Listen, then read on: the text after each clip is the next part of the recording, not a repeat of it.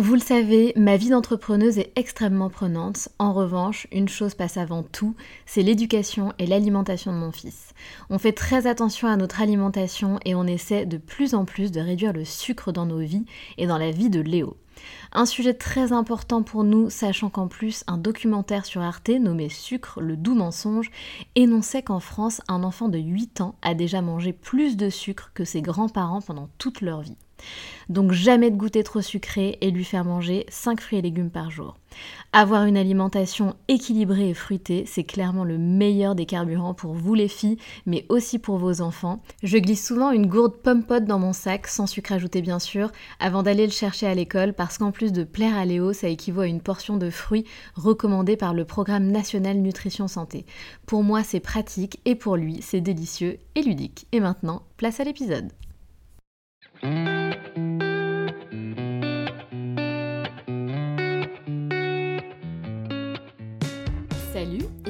Sur le podcast des locomotives.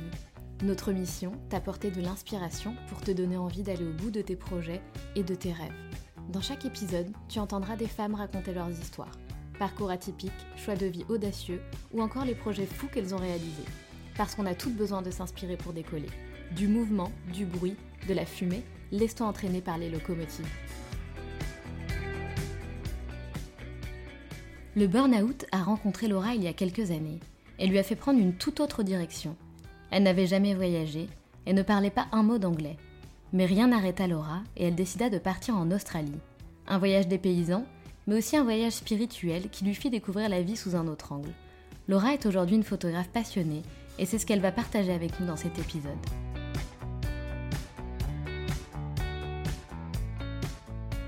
Salut Laura Salut Sandra Merci Laura d'avoir accepté mon invitation. Est-ce que tu peux commencer par te présenter s'il te plaît? Oui, alors je m'appelle Laura, j'ai 32 ans et je suis photographe. J'ai créé mon activité il y a maintenant 4 ans. Euh, ouais, tout à fait. Et d'ailleurs, tu ne venais pas du tout donc euh, de ce milieu-là, de la photographie. Donc raconte-nous un peu, Laura, quel est ton parcours et comment tu en es arrivée là? Oui, alors du coup, euh, bah, à la base, donc je viens pas du tout de la photographie puisque j'ai travaillé dans l'industrie du textile, euh, du prêt-à-porter.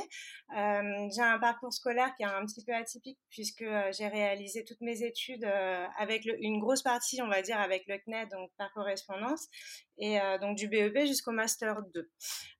Master 2 que je faisais un jour et demi par semaine avec l'école de commerce Schema. Donc du coup, en fait, toutes ces études-là, enfin, cette manière de faire mes études, ça m'a permis de commencer à travailler très jeune. Donc, j'ai commencé à 15 ans. Et du coup, euh, dès 19 ans, à avoir euh, mes premiers postes à responsabilité en tant que responsable de magasin. Euh, jusqu'à 25 ans, j'ai été directrice, directrice régionale. voilà, je sais pas si En fait, voilà, les, deux sont vraiment indissociés. J'ai un parcours scolaire et d'un côté et, et j'ai commencé voilà mon parcours professionnel assez jeune. Ok, et donc ensuite, que s'est-il passé? Donc, tu es resté dans plusieurs années dans l'industrie du textile. donc, qu'est-ce qui t'a fait Qu'est-ce qui s'est passé? Qu'est-ce qui t'a fait changer de chemin? Alors, bah, du coup, à 25-26 ans à peu près, c'était ma dernière année euh, de, euh, de, Master 2 euh, donc, donc avec Schema. Et donc, cette année-là, j'étais directrice de magasin et j'avais aussi donc, cinq autres magasins à gérer dans le sud de la France. Et en fait, ça a été une année un petit peu particulière parce que j'ai subi beaucoup de harcèlement moral de la part de mon entreprise, etc. Et en gros, ce qui s'est passé, c'est qu'un jour, j'ai craqué. ça a été plusieurs mois un petit peu où je pense que je me suis un peu enfoncée dans un burn-out. Et, euh, et puis du jour au lendemain, j'ai décidé de tout plaquer et, euh, et puis de partir en Australie. En gros, là, je te laisse comme ça, mais ça, voilà, en l'espace de trois mois, euh, tout, tout a basculé. Et puis j'ai juste sauvé mon master parce que je me payais quand même mes études et c'était quelque chose que voilà, j'arrivais vraiment au bout et, à la fin de mes études et je voulais vraiment sauver, sauver ça. Et, et, voilà. Et donc du coup, j'ai pris mon master en poche et, euh, j'ai dit euh, bye bye euh, à, la France et, à tout ce qui m'entourait. Et ciao. mais c'est souvent, c'est souvent ce qui arrive. Hein. D'ailleurs, je sais pas si tu as écouté d'autres épisodes, mais mais souvent, souvent c'est ça quoi. On, quitte, on quitte notre quotidien pour partir voyager et, et se ressourcer. Et alors du coup, toi, pourquoi tu as choisi l'Australie? Alors, en fait, ce qui se passait à ce moment-là, c'est que du coup, comme j'ai fait toutes mes études euh, par correspondance, donc j'avais pas de prof à la maison, donc j'avais quand même euh, quelques lacunes avec certaines, euh, certains cours, dont, dont l'anglais. J'étais hyper mauvaise en anglais et j'étais très frustrée parce que j'avais envie d'évoluer dans mon métier, mais bah, la porte, les portes se fermaient parce qu'il me manquait vraiment, vraiment l'anglais, quoi. En fait, il y avait, du coup, pour pouvoir partir, tout quitter, apprendre l'anglais, j'avais deux options. J'avais l'Australie et j'avais l'Angleterre. Et en fait, l'Angleterre, je me suis dit, bon, ben, un, déjà, si jamais j'ai un problème, euh, c'est beaucoup trop facile euh, de, euh, de, rentrer en France. Euh, et, et, puis, bon, ben, en plus de ça, l'Australie, quand même, c'est un petit peu plus sexy. c'est pas faux. Voilà, du coup, ça a été l'Australie. Mais la motivation principale, c'était de prendre du temps pour moi de faire une pause. J'imaginais partir euh, même pas six mois, de faire vraiment une pause et euh, surtout voilà d'apprendre à parler euh, anglais pour prétendre plus tard à, un métier, à, évoluer dans mon métier actuel. Quoi. D'accord. Et du coup, comment ça s'est passé? Tu es partie seule? Tu avais mis un peu d'argent de côté? Quel était ton, ton plan? Alors, je n'avais pas beaucoup d'argent de côté. je suis partie, je crois, avec 2000 euros ou 2500 euros. Effectivement, c'est vraiment pas grand-chose c'est pas grand chose, surtout que l'Australie, ça coûte très très cher. Et puis, euh, du coup, voilà, il fallait arriver là-bas et travailler tout de suite. Quoi. Euh, et en fait, au début, je devais partir toute seule. Et puis, euh, et puis un jour, j'en ai parlé à une copine. voilà, je crois que c'était un mois du départ. J'en ai parlé à une copine qui était un peu dans la même situation que moi. Et elle m'a rappelé une heure après en me disant Viens, on part toutes les deux. Et en fait, ça a été super qu'on parte ensemble parce que sur, sur, le papier, ça paraissait magique comme voyage. Mais les débuts sont quand même assez difficiles. Moi, j'avais jamais voyagé de, cette manière-là. Euh, j'étais jamais partie en solo, c'était quand même le bout du monde. Euh, voilà, c'était beaucoup, c'était tout se passait sur un coup de tête. Donc finalement, c'était aussi pas plus mal, euh, voilà, d'avoir ce soutien, d'être à deux, cette force d'être à deux. Ah ben, c'est clair parce que souvent, donc, il y en a beaucoup qui partent seuls, mais, mais quel courage il faut. Donc, effectivement, c'est génial si tu as une personne qui t'accompagne, pas forcément pendant tout le long de ton voyage, mais en tout cas pour, pour faire le premier pas ensemble, c'est génial. C'est un vrai coup de pouce. Ah oui, oui, complètement. Mais les débuts, en plus, on a eu euh, vraiment les, les, tout débuts. Le premier mois, il a été très, très difficile au final. On s'attendait pas du tout à ça l'une et l'autre. Et, euh, et, heureusement qu'on était vraiment toutes les deux pour se soutenir euh, et avancer. Quoi. Ouais, c'était, ah ben, carrément. Carrément. C'est super pour toi. Et du coup, tu avais un objectif spécifique pour ce voyage? C'était quoi ton Tu voulais travailler? Tu voulais simplement te, te, te ressourcer? C'était quoi l'objectif principal? Alors l'objectif principal, c'était euh, en, fait à ce moment-là, je, je, crois que je ne savais pas que j'étais venue euh, chercher quelque chose euh, pour moi-même. Je crois que l'anglais était une excuse, alors une excuse entre, entre guillemets, hein, oui et non, puisque encore une fois, il y avait cet objectif d'apprendre à parler anglais, mais il y avait aussi ce, cet objectif de prendre juste du temps pour moi et de, je pense que j'avais besoin de me challenger moi-même en dehors d'un en, dehors d'un point de vue professionnel, si tu veux, comme j'ai travaillé très jeune, j'ai fait toutes mes études par correspondance, finalement, j'ai toujours été dans le mood de travail, travail, travail, mais je me connaissais à travers mon travail. Mais est-ce que je me connaissais moi-même finalement? Est-ce que je savais ce que j'étais capable de faire toute seule, confrontée à certaines situations d'un point de vue euh, voilà personnel? Et, euh, et j'ai appris énormément. En fait, euh, bah déjà j'ai commencé à travailler au bout d'un mois dans la restauration. J'avais j'avais jamais travaillé dans la restauration. évidemment, je prétendais pas devenir responsable de magasin à Melbourne, sachant que je savais pas parler anglais. évidemment, ça me semblait un peu compliqué. Un peu compliqué. Mais tu vois, c'est bizarre parce que par contre, je pensais au moins pouvoir travailler en tant que vendeuse ou dans la réserve, faire de la manutention. Enfin, ce métier-là, je le connais quand même depuis plus de dix ans. Euh, je suis quand même capable euh, d'aller chez Zara à Melbourne et euh, travailler dans les cartons, quoi. Bien sûr. Je jouais plus du tout la carte professionnelle. Je voulais vraiment apprendre à parler anglais et prendre du temps voilà pour moi et à la découverte de nouvelles choses. Et bref, donc en fait, j'ai commencé à travailler donc dans un dans un restaurant où j'ai été embauchée d'ailleurs parce que j'ai pas compris mon entretien. Euh, ça, elle est assez rigolote. ça a l'air très drôle en tout cas. Bah oui, en fait, euh, en gros, bon, je posais des CV, j'ai dû poser 300 CV pendant un mois, et puis un jour, euh, je vais poser un CV dans un, dans un resto, et je fais un entretien avec un manager, et euh, je comprenais rien. Là-bas, en, en, Australie, en plus, ils parlent le slang, enfin, c'est leur patois australien, ils mâchent tous leurs mots, ils parlent vite, enfin, je comprenais absolument rien. Et du coup, euh, bref, je, sors de cet entretien-là et j'ai l'impression que ça s'est bien passé. Et donc le lendemain, je me présente euh, juste avant le service et puis euh, voilà, j'arrive en petite tenue et puis je retombe sur ce manager et il me dit mais qu'est-ce que tu fais là? Et je dis, bah, je viens, je viens pour laisser. il m'a regardé, en fait, mais alors c'était rigolo parce qu'il avait un air très bienveillant. Finalement, il m'a regardé avec un petit sourire au coin et en me disant, bon, bah, ok, puisque tu es là, euh, viens. Mais en fait, il m'avait juste, la veille, il m'avait refoulé, quoi. Il m'avait dit, bah, non, euh, meuf, tu parles pas anglais, t'as pas d'expérience, tu vas être un gros il veut pas de toi, quoi. Ah, ma pauvre, et t'avais pas du tout compris ça. Mais non, moi, j'avais pas compris ça. Et le mois d'octobre en Australie, c'est euh, en fait, tu as, énormément de backpackers qui arrivent et du coup, c'est leur saison. Et en fait, ils ont vachement de personnes sur le marché du travail. Donc, euh, si tu pas de compétences, ils ont aucun problème à dire non. Quoi. Donc, voilà, donc en fait, j'ai eu mon premier boulot qui a duré euh, pendant cinq mois et demi euh, parce que j'avais pas compris. et en fait, c'est génial parce que euh, ce soir-là, donc j'ai juste montré que malgré la langue, en fait, j'étais rapide, j'étais soignée. Enfin voilà, ils m'ont vraiment fait confiance. Et du coup, bah, au bout de cinq, ah, enfin, petit à petit, j'ai évolué euh, dans, dans, ce, dans ce resto-là. Et à la fin, euh, j'avais, euh, j'étais chef de rang, quoi. Donc, c'est. Ah ouais, tu t'es, hyper bien débrouillée. Ouais, ouais, ouais. C'était un coup de chance. Voilà. bah ouais, enfin, finalement, pas vraiment. Oui, tu t'es présenté alors que tu n'aurais pas dû, mais parce que tu as fait du bon boulot, tu vois. C'est parce que la motivation, ton, ton dynamisme.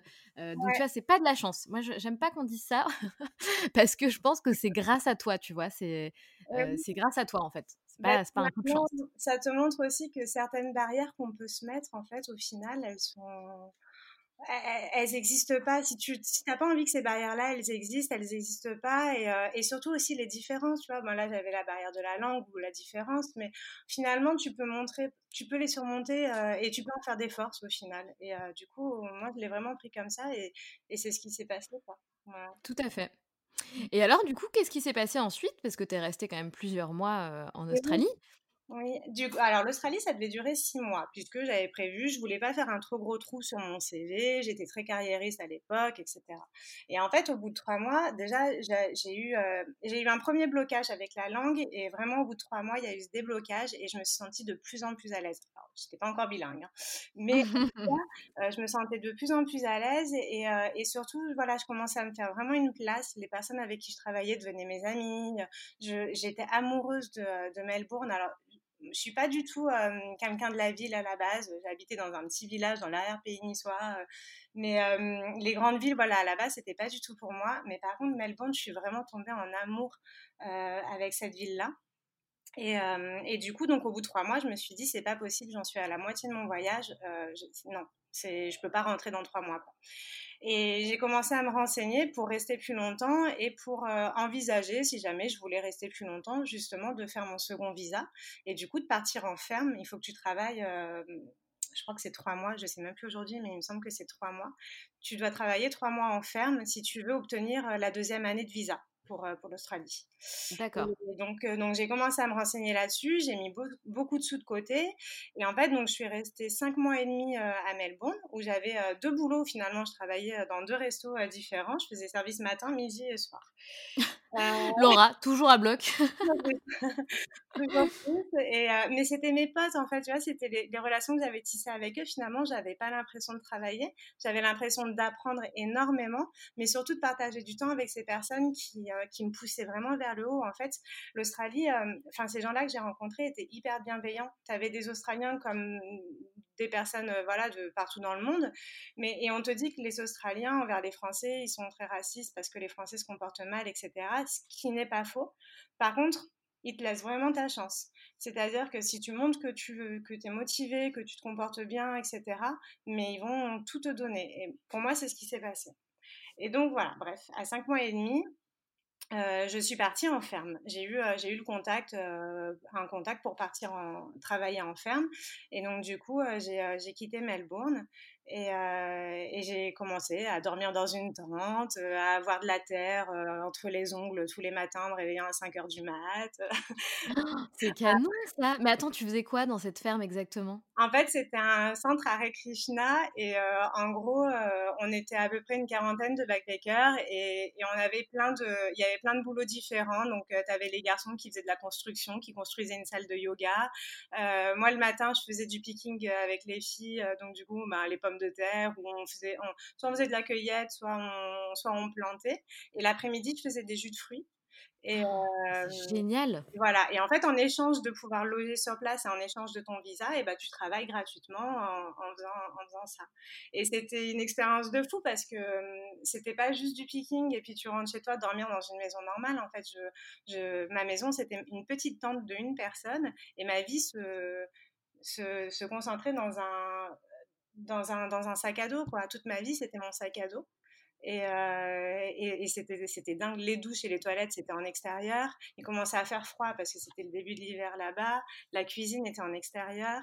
On avait deux pitons qui dormaient au-dessus de la cuisine.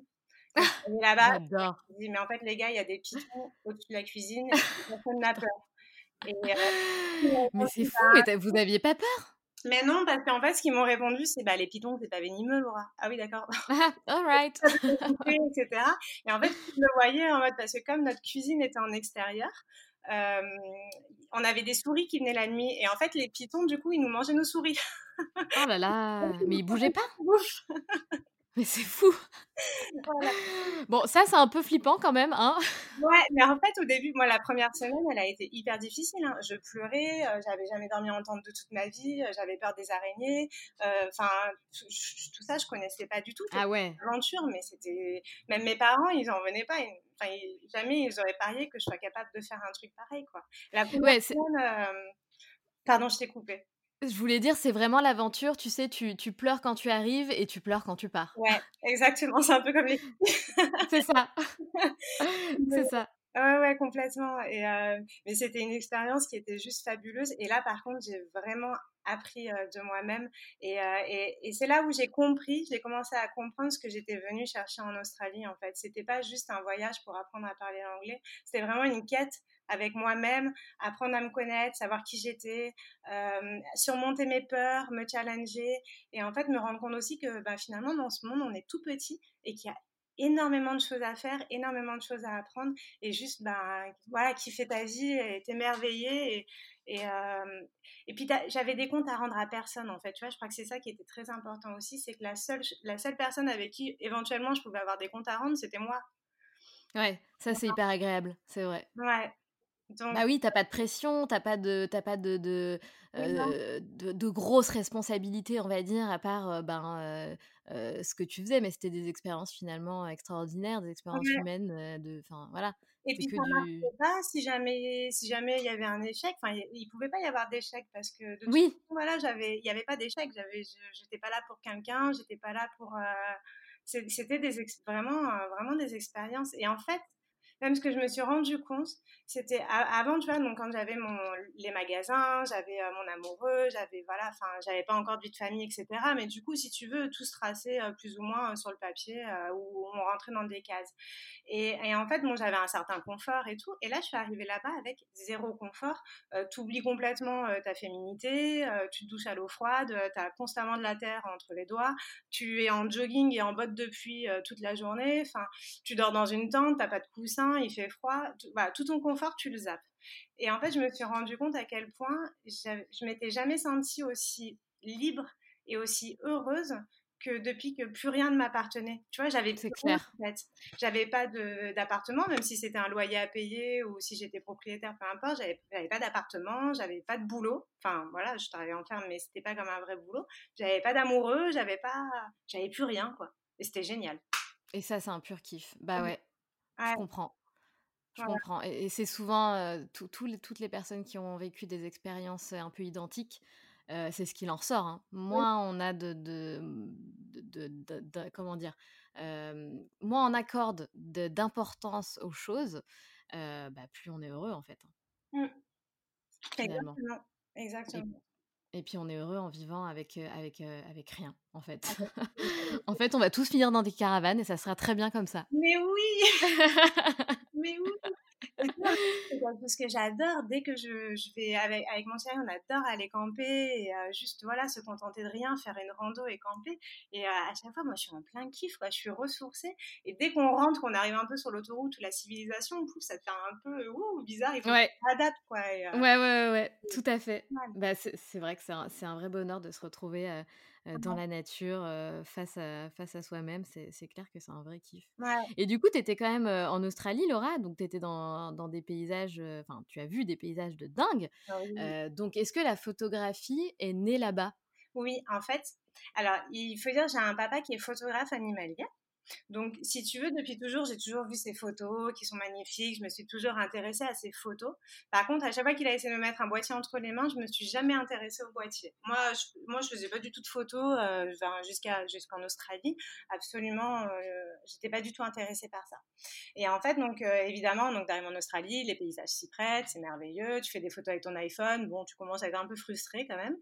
Et, euh, mon premier Noël toute seule, du coup, mon père, il m'a fait un petit clin d'œil. Enfin, je, lui ai fait un petit clin d'œil puisque euh, il m'a envoyé de l'argent. Euh, c'est trop compliqué les colis hein, là-bas. Ouais. Plus facile d'envoyer de l'argent. Bien sûr. tu achètes ce que tu veux et donc du coup le clin d'œil c'était de m'acheter un appareil photo.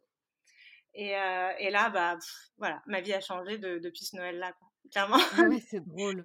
Et du coup, c'est là où tu as commencé à faire des photos, donc sans, euh, sans formation du coup, parce que ton papa n'avait pas eu l'occasion de te former? Et non, pas du tout. On a commencé à partager ça plus tard quand je suis rentrée en France, mais avant ça, non. Donc j'ai acheté mon premier appareil photo le premier Noël, donc euh, j'étais encore à Melbourne. Et en fait, de là, mais vraiment, ça a été, euh, je sais pas, c'est comme si l'appareil photo s'était greffé à, à, ma main, quoi, vraiment. Et donc j'ai commencé à faire beaucoup de photos de paysages, beaucoup de photos de nuit. Euh, j'aimais beaucoup le noir et blanc. Et en fait, je me suis très vite intéressée, si tu veux, au côté technique. J'aurais pu m'arrêter au, au mode automatique et je prends des paysages en photo et puis voilà. Et en fait, vraiment, dès les, premières photos, je me suis intéressée à comprendre l'aspect technique et, j'ai voulu passer euh, complètement manuel.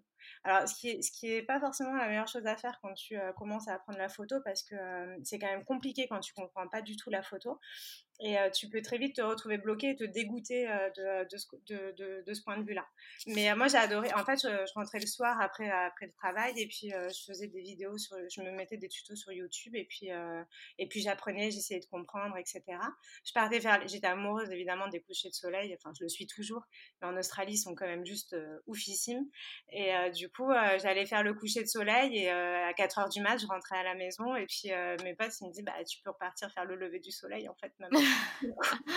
Génial. Ça, ça devait être des expériences uniques. T'étais toute seule? J'étais toute seule et je voyais pas le temps passer. Mais je passais, mais je passais des heures à. Je faisais le coucher du soleil et après, je faisais de la, de la street photo de nuit. Et, euh, oh là là, génial. des heures à marcher dans Melbourne, à, me perdre. Et en fait, cette ville, tu te sens tellement en sécurité, peu importe l'heure de la nuit et peu importe les petites rues dans lesquelles tu vas t'enfoncer, tu te sens en sécurité H24. Et du coup, bah, ça, c'était dingue. Quoi. Donc, j'étais seule avec mon appareil photo et je voyais pas le temps passer. C'est dingue. Et surtout, c'est drôle parce que du coup, comme tu disais, c'était quand même dans une petite vie confortable, sécurité, etc. Tu n'avais pas forcément déjà voyagé seule dans ta vie et encore moins aussi loin. et là, tu te retrouves à faire des trucs de fou toute seule, des expériences à vivre dans une ferme, à vivre dans une tente, etc.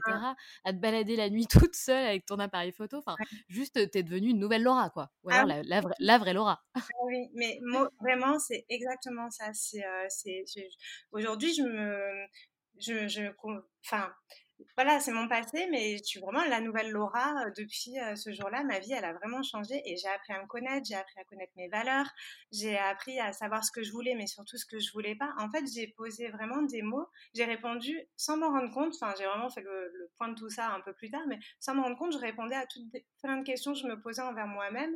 Et, ouais, ça, enfin, ça a vraiment changé. Ce voyage plus la photo, ça a complètement changé ma vie, vraiment. Forcément. Et du coup, tu as eu le temps de, de, mmh, de faire des photos. Tu es resté combien de temps au total en Australie, pardon, Laura, rappelle-le-moi un, an, un peu plus d'un an, un an et trois mois, je suis restée. Un peu plus d'un an. Et du coup, tu as pratiqué la photo combien de temps en Australie? Bah du coup, je suis arrivée en octobre, j'ai acheté l'appareil photo en décembre, donc ah oui, quasiment un an. Ouais, quasiment un an. Et, et donc, pardon. Et c'est là où tu as mis, où tu vraiment progressé en photo, où tu as mis en place du coup tous les aspects techniques que tu voulais sur, sur l'appareil, l'appareil en question. c'est donc pendant cette année-là où tu es vraiment devenue une photographe de qualité, entre guillemets. Pas du tout. Ah non, pas du tout, d'accord. Euh, ok. Bah, après, honnêtement, il y a une de mes premières photos que j'ai fait à Sydney. Pour moi, c'est une des plus belles et je l'aime, mais profondément. Mais en plus, bon, elle représente quelque chose de sentimental. Mais quand je la montre aux gens, elle fait aussi de l'effet. Donc, je faisais quand même des jolies photos à l'époque. De là à dire que j'étais une photographe de qualité qui peut demain arriver et dire euh, je me lance en tant que photographe, euh, pas du tout, du tout, du tout. Mais en fait, donc, en gros, je suis rentrée d'Australie un peu plus d'un an plus tard. Et puis, donc, évidemment, j'ai commencé à partager ça avec mon papa. Et toutes les choses que je comprenais pas, parce que j'avais encore des blocages sur certains, aspects de la, technique de la photo, même si j'essayais de geeker entre guillemets là-dessus. en plus, moi, je vais être plus de, voilà, de base, je suis quelqu'un de plus créative que de la technique. C'est pas du tout quelque chose qui m'intéresse. Mais en photo, autant tu peux lâcher ça un petit peu, la technique, la laisser de côté, mais il faut quand même en avoir un minimum, savoir un minimum. Donc du coup, c'est mon papa qui m'a énormément appris aussi quand je suis rentrée d'Australie. Euh, on, faisait plein de, plein de petites sorties photos, euh, mais sur des thèmes en fait un petit peu différents, tu vois, euh, par exemple la pose longue, la photo de nuit, la photo de nature, la photo animalière. Donc voilà, on, a fait des petits, j'ai fait des petits stages photos comme ça avec mon papa pour, pour me perfectionner. Ça, c'est une vraie chance pour toi. Hein. Oui, énormément. Et attends, bah, c'est pas fini, c'est là où c'est génial de vraiment s'entourer des, des, bonnes personnes. Enfin, en fait, c'est même, je vais, je vais te dire, c'est ces personnes-là qui sont venues à moi. Bon, évidemment, mon papa était déjà là, mais évidemment. mon chéri aujourd'hui, je le connaissais déjà d'il y a, y a 15, 15, ans en arrière, mais on était juste des potes à l'époque, on s'était perdu de vue pendant 10 ans. Et en fait, lui, c'est aussi, il a été un tremplin dans, dans cette carrière que j'ai aujourd'hui dans la photo, puisque lui, il était dans la vidéo, il, il, a fait vraiment par contre toutes ses études avec la vidéo. Et, et il m'a beaucoup accompagné, il m'a aussi beaucoup poussé au début, puisque moi, je prétendais pas du tout euh, me dire je deviens photographe. Euh, ça faisait qu'un an que, que, je faisais de la photo. Euh, tu ne deviens pas photographe comme ça. Le marché, je le connais pas. Je, je connais pas les. Oui, bien sûr. Puis ça fait toujours peur de se lancer dans un truc qu'on connaît pas, quoi. Eh ben oui, complètement.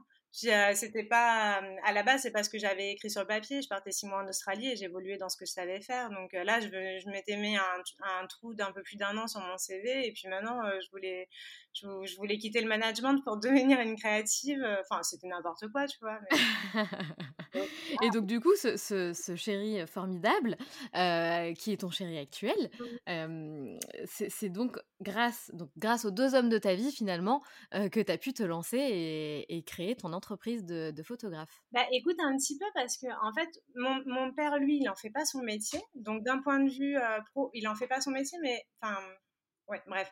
Je vais pas rentrer on y va y passer quatre heures. Euh, donc d'un point de vue euh, technique et d'un point de vue, enfin, il m'a, il m'a énormément apporté. et en fait, Florian, il a été, il est arrivé dans cette période en fait. Quand je suis, si tu veux, quand je suis rentrée d'Australie, j'avais, je, faisais beaucoup de photos de paysages. Euh, par contre, je faisais jamais de portraits. Je prenais jamais les gens. Alors, si je prenais les gens en photo, je les prenais de dos. Et je pense que, si tu veux, j'avais aussi ce rapport avec l'humain. Euh, j'avais été très blessée avant de partir en Australie. Euh, et j'avais, je sais pas, j'avais comme une certaine timidité, une certaine perte, enfin j'ai eu une grosse perte de confiance en moi et j'avais très peur aussi d'aller vers des personnes que je connaissais pas. Et du coup, quand je prenais des personnes en photo, si jamais il y avait de l'humain dans mes photos, c'était toujours des personnes qui étaient de dos ou vraiment c'était très subtil.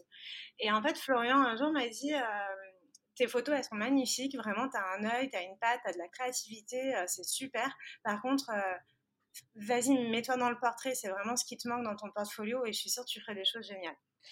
Et, euh, et, en fait, donc, euh, je pense que ça a été un peu déclencheur cette phrase-là, et j'ai commencé à faire euh, mes shootings, mes premiers shootings un peu d'essai sur des potes, un shooting mode, un shooting couple, etc.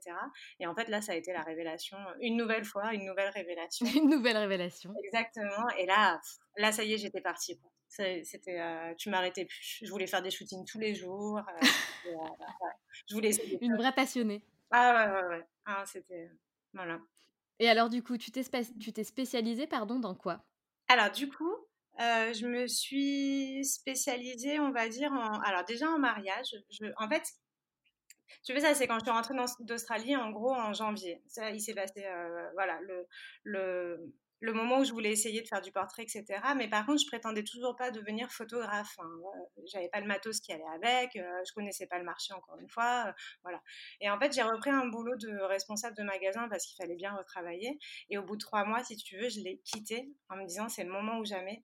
Euh, je suis malheureuse, je, retourne à la case départ, euh, c'est n'importe quoi. Je pensais qu'à la photo, je passais 8 euh, heures au magasin, j'avais qu'une seule envie, c'était faire de la photo. Et Flo et mon père me disaient, mais vas-y, mais lance-toi.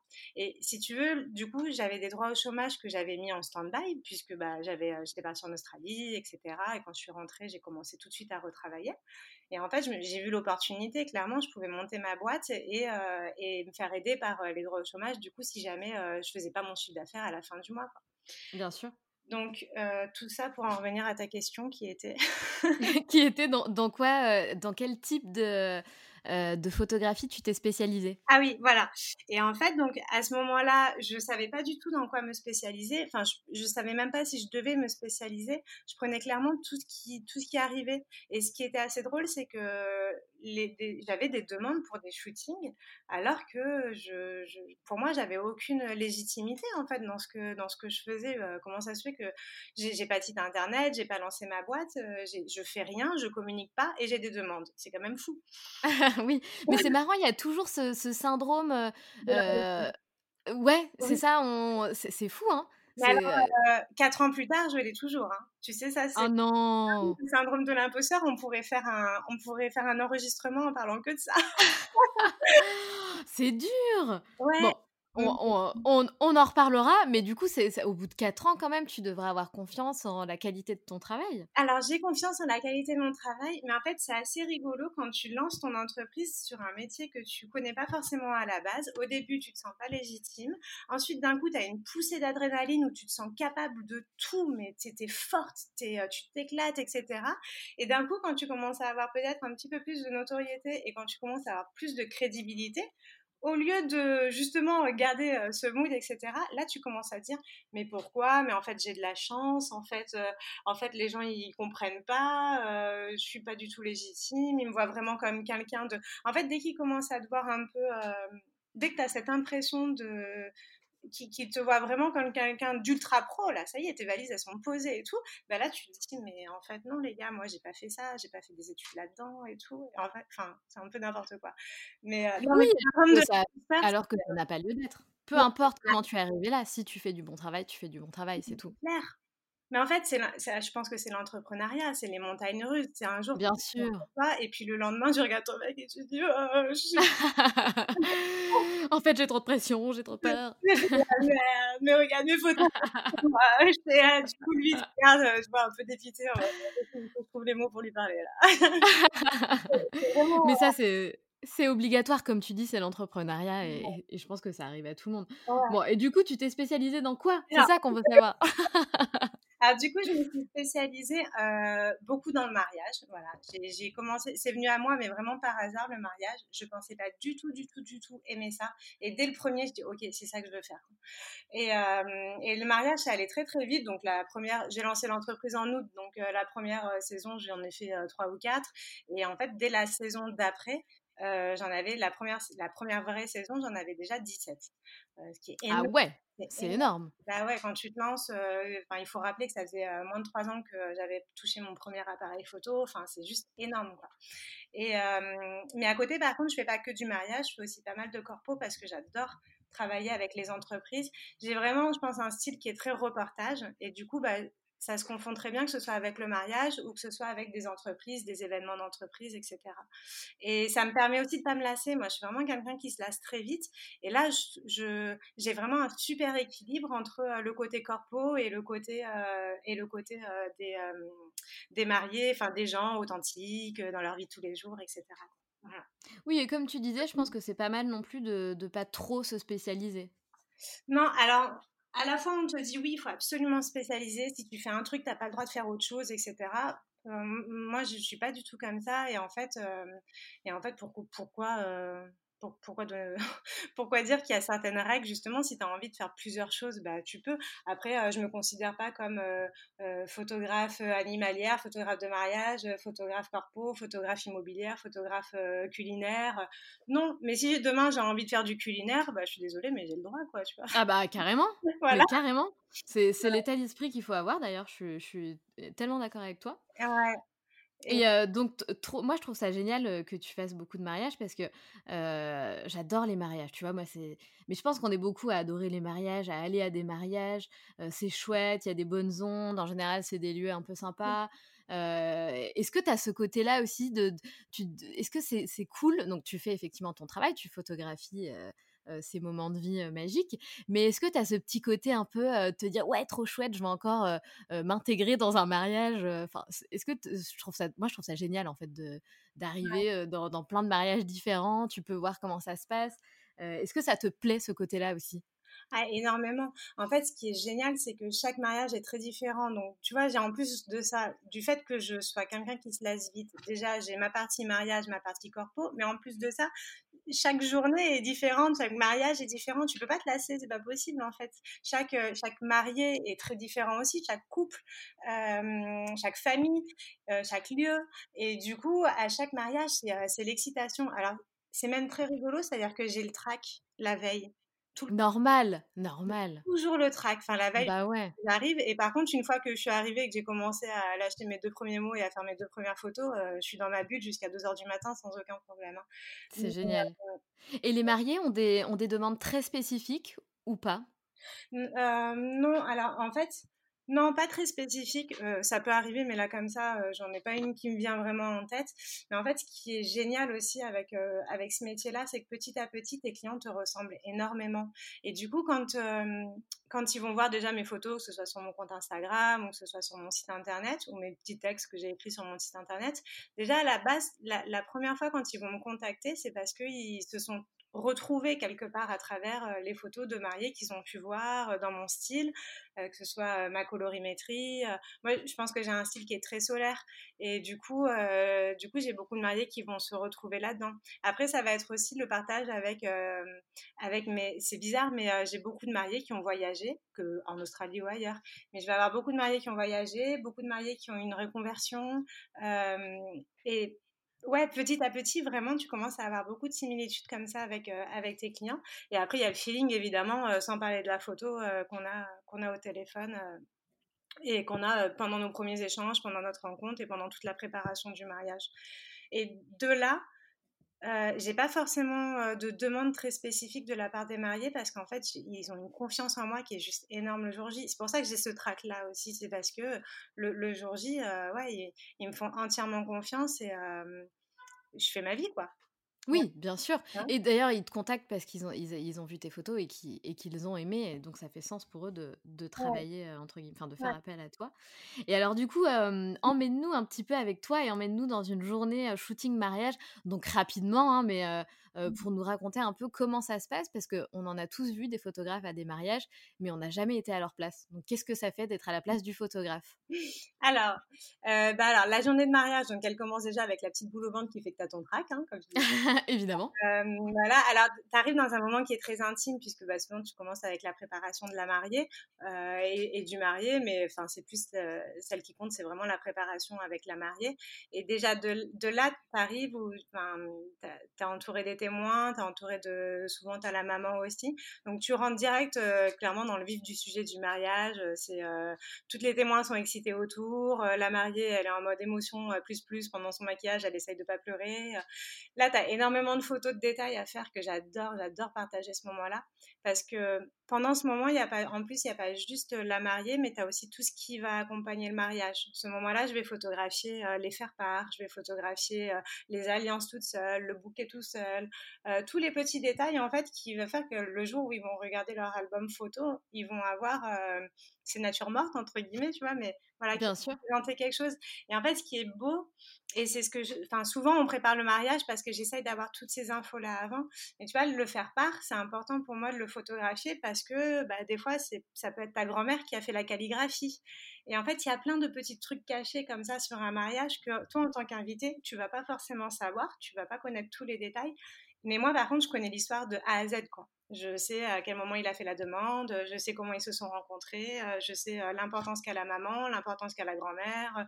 Voilà, j'ai plein. C'est trop chouette. T'as tous les détails. Ouais, j'ai des bah anecdotes de leur vie d'avant, quoi. C'est pas juste une petite journée de mariage, c'est que voilà, il y, y a, tous ces petits détails-là qui sont très forts et qui fait que tu t'attaches et moi, c'est ce que je recherchais finalement, je pense, quand j'ai tout plaqué du jour au lendemain, c'était l'humain, c'était l'authentique et, c'était l'amour.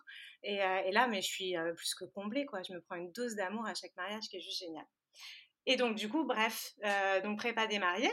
Ensuite, tu as ce petit moment hyper stressant parce que la mariée passe sa robe et toi, il faut vite que tu partes, euh, soit sur la cérémonie laïque, soit à l'église euh, pour, euh, pour, la, pour la cérémonie. donc là, bon, bah, tu peux être sûr qu'à ce moment-là, l'entrée des mariés, moi, je suis à moitié en train de pleurer derrière mon photo et j'essaye du coup de faire des photos partout. Ah, oh là là, t'as dû beaucoup pleurer alors, vu le nombre de mariages que tu fais. je crois qu'il y a un mariage où j'ai pas pleuré. c'est pas vrai, c'est trop beau. Voilà, trop... À chaque fois, je me dis, je me dis non, mais il faut se détacher, il faut, enfin, tu vois, après tout, enfin, c'est pas ta famille, tu les, enfin, enfin, tu peux pas dire en fait, tu les connais pas, tu as appris à les connaître pendant plus d'un an, tu as tissé un lien avec eux qui est juste, qui est juste dingue, donc forcément, tu t'es attaché. Bien sûr. Moi, en fait, je suis vraiment partie sur ce côté-là où je, je j'ai vraiment mis l'humain. Pour moi, l'humain, il passe avant la photo tu vois, je me pointe pas le jour d'un mariage sans avoir appris à connaître mes mariés, sans les avoir vus au moins, au moins une fois, même si on n'habite pas à côté, on s'est au moins vu une fois. Euh, du coup, il y a vraiment tout ce côté-là qui fait que tu t'es attaché à eux. Donc, tu peux pas juste ne pas pleurer quand euh, la mariée fait son entrée et que le marié, il en pleure. bah oui, c'est touchant, clairement. alors, si le marié, il pleure, je te raconte même pas. Alors là, c'est tout le de mon cœur. là, c'est le summum, là. c'est le summum. Là, la grand-mère, la mère devant, enfin, voilà. Bah oui. Et... Euh, donc voilà, enfin bref, donc cérémonie, euh, cérémonie laïque, cérémonie religieuse. Moi, je suis une grande fan des cérémonies laïques. Euh, c'est très personnel, mais après, je trouve ça, j'adore. Puis bon, cérémonie laïque en, en photo, c'est aussi merveilleux. C'est les églises, c'est souvent très sombre, la lumière, etc. Tu peux pas tu peux pas non plus faire tout ce que tu veux, c'est souvent un petit peu compliqué avec le prêtre et les cérémonies laïques dans les petits jardins euh, en fin de journée. Enfin, c'est ça, j'adore vraiment.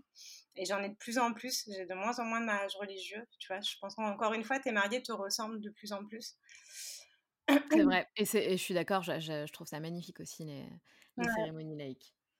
Et après vient le moment du cocktail. Et ça, c'est mon moment préféré. J'adore le moment du cocktail parce que, euh, parce que déjà, je vais avoir ma petite séance de couple au coucher du soleil avec une lumière de Provence euh, ou parisienne, hein, peu importe, mais euh, qui est magnifique. c'est le petit moment de complicité. C'est le seul moment de la journée en plus où mes mariés vont se retrouver que tous les deux. En fait, ce moment-là, avant, pendant la préparation, ça les stresse un petit peu parce qu'ils veulent pas forcément passer trois heures euh, de leur mariage à faire des photos de couple parce qu'ils veulent profiter de leurs proches, etc. Et que bah, tout le monde se fait pas photographier tous les week-ends. Donc, euh, la première chose qu'ils nous disent à chaque fois, c'est nous, on n'est pas à l'aise en photo. Ou alors, c'est la mariée qui l'a un peu plus et pour qui c'est important. Mais du coup, euh, elle me dit toujours, je te préviens, par contre, Bertrand, lui, les photos, c'est mort. Ok, vous inquiétez pas, j'entends ça à chaque mariage. je... Et en fait, ce moment-là, c'est génial parce que dès, qu'on commence, dès qu'on s'en va, dès qu'on s'échappe euh, tous les trois, euh, je les mets juste face à face l'un contre l'autre. Je leur dis prenez-vous dans les bras, rapprochez-vous. Je vais faire mes petits réglages. Et en fait, voilà, dans la seconde où ils se sont pris dans les bras, c'est calme, c'est beau, la lumière est belle. Et c'est la première fois peut-être de la journée où ils se retrouvent euh, que tous les deux en amour. Et du coup, oh, c'est clair, ça doit être... bulle. Oh, trop beau. Là, j'ai plus rien à faire. Franchement, euh, je, je, fais, moi, je fais mes photos, mais j'ai quasiment rien à faire, j'ai quasiment rien à leur dire. Ils font des petits bisous, ils se prennent dans les bras, ils papotent, ils respirent. Enfin, du coup, c'est très spontané, quoi. Et c'est, voilà, ça, c'est trop beau, c'est trop romantique. Ah ouais, en tout cas, je trouve que tu as bien réussi à nous, à nous partager ce petit moment hyper délicat? Ouais, Ouais, c'est important. Non, euh, ils sont dans leur bulle et du coup, moi, bah, je suis toujours dans ma bulle comme je l'étais depuis le matin aussi. Donc, euh, Et après, tu as toutes les photos du cocktail justement où la lumière, elle est trop belle, c'est le coucher du soleil et là, tu te régales avec les photos des invités. Du coup, c'est les invités, ils font pareil, détendus, une petite coupe de champagne à la main. Euh, ils c'est clair. ils sont pas vus depuis longtemps et là, tu as des portraits mais trop beaux à faire, des bébés, des enfants. J'adore les enfants, les enfants d'honneur. c'est voilà. En tout cas, on, te sent hyper passionné par ton métier. Mais oui, mais écoute, je suis un manque parce que là, avec le confinement, j'ai fait mon premier stage de la saison la semaine, la semaine dernière. Suis grave en manque. Donc... ah, c'est pour ça alors. C'est encore pire, ça décuplé, t'es décuplé là, au niveau de tes émotions. Ah non, mais bah ouais, forcément avec le confinement, pas évident, clairement. Mais, mais ouais, c'est un, un, métier qui, qui est superbe. Comme on le disait, en plus, toi qui, qui participe, qui, qui t'infiltre dans des moments de vie hyper importants pour les gens, ça ajoute beaucoup d'émotions. Beaucoup d'émotions en fait, c'est ça qui est génial, tu vois, c'est de s'infiltrer. C'est-à-dire qu'à part la séance couple, évidemment, où tu es à côté d'eux, ils savent que tu es là, mais tout le reste de la journée, ils savent pas où t'es, quoi. Et ça, c'est trop bien. Tu es vraiment une petite souris. Euh, en plus, moi, je suis un peu cascadeuse et aventurière, donc euh, à tout moment, tu me retrouves euh, en haut de Dans l'arbre. ah ouais, complètement. Complètement. Et ça, c'est juste génial que ce soit pour les photos des invités ou voilà, ou leurs photos à eux. C'est que tu es une petite souris, quoi. Tu euh, es, ou une espionne. Enfin, moi, je préfère le dire une petite souris, c'est super mignon, mais. Euh, voilà. Et tout ça, bah, du coup, tu que des sourires qui sont hyper spontanés. Tu rien qui est posé là-dedans. Donc, euh, c'est magique. C'est clair, j'imagine. Mmh. Et toi, Laura, est-ce que tu aimes être photographiée? Pas du tout. Ah, évidemment, c'était sûr. C'est comme, c'était sûr. Faut qu'un photographe réponde pas du tout. Moi, j'étais cette ah photographie. ouais, Et j'ai un sourire qui est très forcé, et ça depuis toute petite. Et du coup, je suis très mal à l'aise, j'aime pas du tout. Mais j'ai prévu de faire, de faire l'exercice. Il y a une photographe que, que j'adore, qui, qui, était à Paris et qui a déménagé dans le sud. Et j'ai prévu de faire cet exercice-là à, l'automne avec elle et de faire une, une séance portrait. Alors, je sais pas, je te raconterai ça plus tard. Mais parce que j'ai un photographe qui t'a inspiré, Laura, sur ton travail actuel? Qui m'inspire de plus en plus aujourd'hui. Je l'ai connue un peu, un peu tard. Enfin, ça fait pas très longtemps que, que, que je la connais. Et aujourd'hui, elle m'inspire, mais oui, énormément. Alors, on n'a pas du tout le même style pour autant. mais je, je, sais pas, c'est très poétique ce qu'elle fait. et mmh, c'est aussi solaire. Donc, ouais, il y a, y a, quand même quelques petites choses qui reviennent et qui, m'inspirent, ouais, beaucoup, vraiment. Est-ce qu'il y a des grands photographes qui mmh. t'inspirent ou que, ou qui, ou que t'adores tout simplement? Euh, ouais, alors du coup, c'est pas forcément en mariage, mais en reportage. Oui, peu importe. Ouais, il va y avoir euh, bah, Steve McCurry, par exemple, sur tout ce qui est euh, la photo de voyage, la photo de reportage, etc. Salgado aussi. Douaneau, bien évidemment. Enfin, tu vois, c'est juste, Douaneau, c'est une évidence. L'amour, Paris, c'est... Des... Alors, il y a beaucoup de photographes, mais qui sont aussi très différents. Et il y en a un que j'aime énormément, mais là, du coup, tu, ça va se rapprocher de mon papa. C'est euh, Vincent Munier, c'est un des plus grands photographes animaliers au monde pour moi, clairement. Et, euh, et, ce qu'il fait, c'est merveilleux. Et en fait, c'est pas, encore une fois, tu vois, c'est là où ces personnes-là, enfin ces photographes-là, c'est pas juste la photo qui est important. Vincent Munier, par rapport à, à la nature, euh, il va, enfin, sa priorité, c'est euh, la nature, c'est les animaux. Il, peut, il a loupé, mais euh, je sais pas, 30 000 photos dans sa vie, mais parce qu'il a vécu des choses qui sont juste complètement folles, en fait. Et, euh, et que la photo, ben, c'est le petit supplément, quoi. Avant ça, il y a le respect des animaux, il y a le respect de la nature, et puis bah, si jamais là tu déranges pas tel ou tel animal, bah vas-y c'est bon, tu peux cliquer, mais sinon c'est ton œil quoi, c'est c'est ce que tu gardes à toi dans ta tête, la photo elle est juste dans ta tête. Quoi. Bien sûr voilà, lui, il m'inspire beaucoup, euh, juste, ouais, même dans, dans ses livres. Euh, voilà, s'il n'y a pas d'image, je pourrais l'écouter parler pendant des heures sur un ah reportage ou le lire, euh, vraiment, énormément. C'est des valeurs. En, en, plus de la photo, c'est vraiment aussi les valeurs qu'il a. Oui, bien sûr. Et c'est d'ailleurs pour ça que tu, tu l'affectionnes particulièrement. Ouais. Très bien. Et eh ben Laura, merci beaucoup de nous avoir emmenés avec toi. un épisode de plus et, un voyage de plus. Hein. C'est toujours toujours extraordinaire pour moi d'écouter euh, d'écouter vos histoires, euh, euh, par quoi vous êtes passé, les épreuves de vie, les expériences qui ont changé votre, votre vision de la vie. C'est toujours, toujours un plaisir pour moi, vraiment. Donc merci, merci beaucoup Laura. écoute, si un jour je me marie, peut-être que je ferai appel à toi, qui sait? Bah, Tu me donnerai à fond, ça c'est sûr. J'espère bien. Bon, c'est pas prévu pour l'instant, mais, euh, mais qui sait, hein, on verra bien. Tu t'entendras. voilà, c'est ça. ce podcast. ah non, mais alors écoute, j'ai la bague, mais comme on est des gens un peu, un peu, un peu pas pressés dans la vie, on s'est pas mis de, on s'est pas mis de deadline si tu veux, donc. ah mais t'as déjà la bague. Voilà, c'est ça, step by step, tu sais, mais mais on est cool, cool, voilà, pas de stress. Écoute, nous, on est pareil, on se paxe dans trois jours, tu vois. Ah Et ben voilà. Et ben très belle nouvelle pour toi. Étape par étape. C'est ça, exactement. Mais du coup voilà, merci, euh, merci beaucoup Laura. Et comme tu le sais, donc on a un petit, euh, un petit rituel euh, dans, dans le podcast Les Locomotives. donc est-ce que tu as envie de partager avec nous une phrase qui te guide dans la vie ou bien un conseil? Euh, ouais, mais j'en pourrais en avoir plein à te donner. On pourrait encore euh, faire une demi-heure juste pour ça. Mais, euh, oui, en fait, il y a des petites phrases comme ça que j'ai depuis vraiment le début. Il y en a une avec laquelle je me suis vraiment lancée. Enfin, il y en a même deux. la première, c'était ce que je disais quand je suis rentrée d'Australie énormément. la seule chose qui nous retient à l'idée de faire ce que l'on aime, c'est nous-mêmes. Et ça, c'est vrai. Et il y en a une autre où je t'épargnerai mon accent anglais pour, pour celle-là. Je vais te la dire en français. mais en gros, ça dit euh, ne me dites pas que le ciel est la limite alors qu'il y a des traces de pas sur la lune. Et ça, c'est vraiment pour dire à chacune que tout est possible et, euh, tout est réalisable du moment où, où il y a le cœur, où il y a la passion. Il faut écouter son cœur, en fait. Voilà, c'est vraiment ça. Et, hum, s'entourer des bonnes personnes, euh, des personnes bienveillantes et juste se dire vraiment que tout est possible parce que tout l'est. Moi, je me suis. aujourd'hui, ça fait quatre ans que ça dure et c'est juste merveilleux ce que je vis aujourd'hui et pour rien au monde, je regrette. Mais il faut juste se rappeler que je suis. Enfin, ça faisait qu'un an que je touchais la photo depuis que je enfin, quand je me suis lancée. Quoi. Donc, donc ouais, je, je confirme, tout est possible. Tout est possible. Ouais. C'est vrai. Vraiment. Merci beaucoup Laura et à très bientôt. Merci à toi Sandra, à bientôt. Tu as aimé cet épisode, je t'invite à nous suivre sur notre compte Instagram. Si cela t'intéresse, tu peux aussi rejoindre le groupe d'entraide à la réalisation de projets sur Facebook qui s'intitule les Locomotive Group. Et pour finir, si tu le souhaites, tu peux également me laisser un commentaire et 5 étoiles sur l'application Apple Podcast, ce qui m'aiderait fortement à donner de la visibilité au podcast et à le faire connaître. Merci beaucoup